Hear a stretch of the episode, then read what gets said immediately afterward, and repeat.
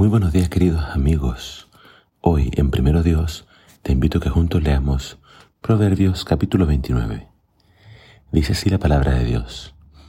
El hombre que rechaza la corrección será destruido de repente y sin remedio. Cuando los justos tienen el poder, el pueblo se alegra, pero cuando los malvados tienen el poder, el pueblo sufre. El hijo que ama la sabiduría hace dichoso a su padre, pero el que anda con prostitutas derrocha su riqueza. Un rey justo da estabilidad a su nación, pero el que exige tributos la destruye.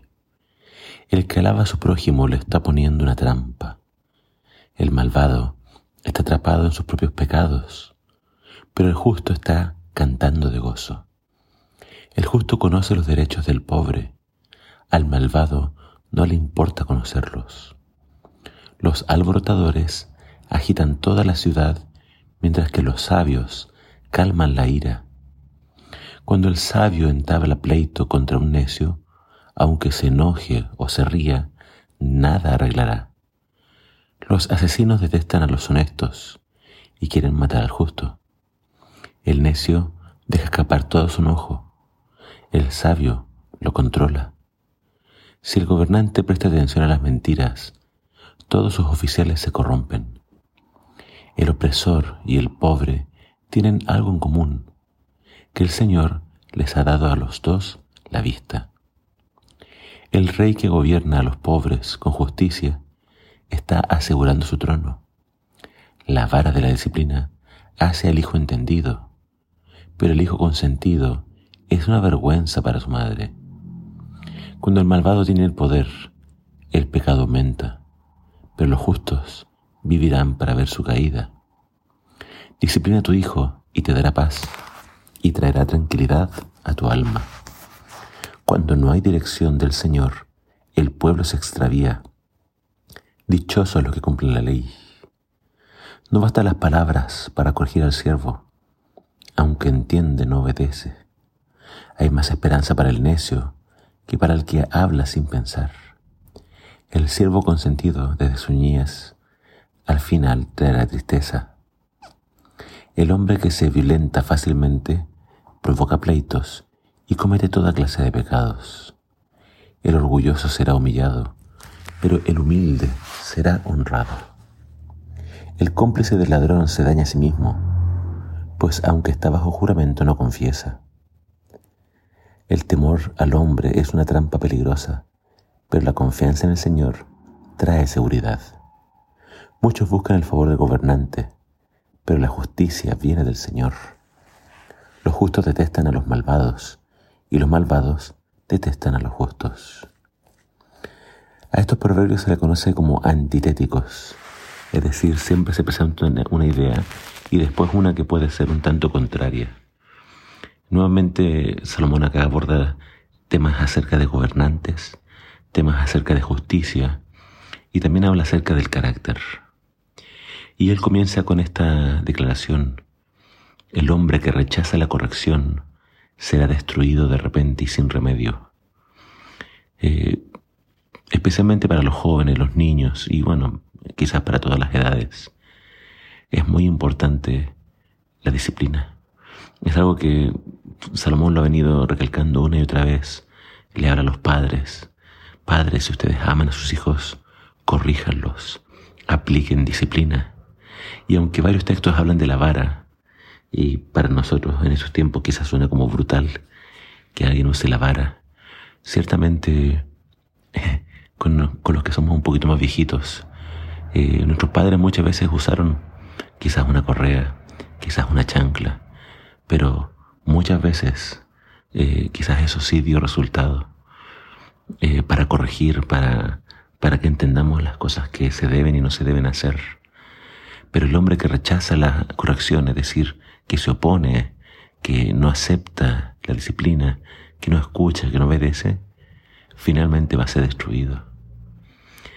Además, eh, nos sigue hablando acerca de hijos sabios, eh, para que los padres tengan felicidad, tengan ese, ese gozo de ver a sus hijos triunfar, de ver a sus hijos realmente ser personas de bien. Eso es algo que una y otra vez nos, repite Salomón. Pero hablando del carácter, fíjate en el versículo 8. Los alborotadores agitan toda la ciudad, mientras que los sabios calman la ira. Tenemos dos opciones. O somos sabios o somos alborotadores. El que alborota entonces ayuda a que los problemas crezcan, aumenten. Los sabios van a ayudar a que la gente se calme. Una y otra vez se nos invita a ser pacificadores. Fíjate en el versículo 9, el sabio cuando entabla pleito contra un necio, dice acá no importa lo que haga, se enoje, se alegre, trate de ser simpático o trate de ser duro, nada arreglará. Con, con un necio no se puede hablar, no se puede razonar, nunca vas a llegar a nada. También acerca del necio dice el versículo 11, deja escapar toda su, ira, todo su enojo. En cambio el sabio lo controla. Qué importante es controlar entonces nuestras emociones. Incluso si estás enojado, no, no dejes escapar todo tu enojo. El sabio sabe controlar sus palabras, su tono de voz y lo que hace. Eh, en el versículo 15 encontramos el tema de la vara para que el Hijo entonces gane entendimiento. 17. Nuevamente, disciplina a tu Hijo y te dará paz y traerá tranquilidad a tu alma. Y cuando está hablando de los hijos que requieren disciplina, que requieren dirección, fíjate en el versículo 18. Cuando no hay dirección del Señor, el pueblo se extravía. Esta palabra dirección en otras versiones habla de cuando no hay profecía o cuando no hay visión es decir, muchas veces el pueblo, para saber cómo actuar, cómo proceder, necesitaba que Dios les hablara a través de los profetas. Y cuando no hay dirección del Señor, cuando no hay un escrito está, el pueblo se extravía, va a hacer lo que ellos quieren, cada uno hace lo que mejor le parece, que era algo muy común en Israel. Pero cuando hay dirección del Señor, entonces eso, eso no va a pasar. Y termina diciendo dichosos los que cumplen la ley. Es decir, puede que no sepamos siempre qué hacer y requiramos más luz, más sabiduría. Hay que buscarle la palabra de Dios. Pero incluso en esas áreas donde quizás son más grises o no estamos seguros qué hacer, qué hacer, lo que sí sabemos qué hacer es lo que fue revelado. Y Dios reveló sus diez mandamientos, la ley. Felices, dichosos, benditos los que buscan hacer la voluntad de Dios, que es su ley. Entonces, nuevamente está hablando del carácter, está hablando de lo íntimo de nuestro ser. Y no seas de los que fácilmente se enoja, provoca pleitos, comete pecados. Sé humilde, no orgulloso, y entonces serás una persona que recibe bendición de parte del Señor. Que la sabiduría de Dios transforme nuestras vidas, molde nuestro carácter y haga de de nosotros personas sabias, responsables y de bien.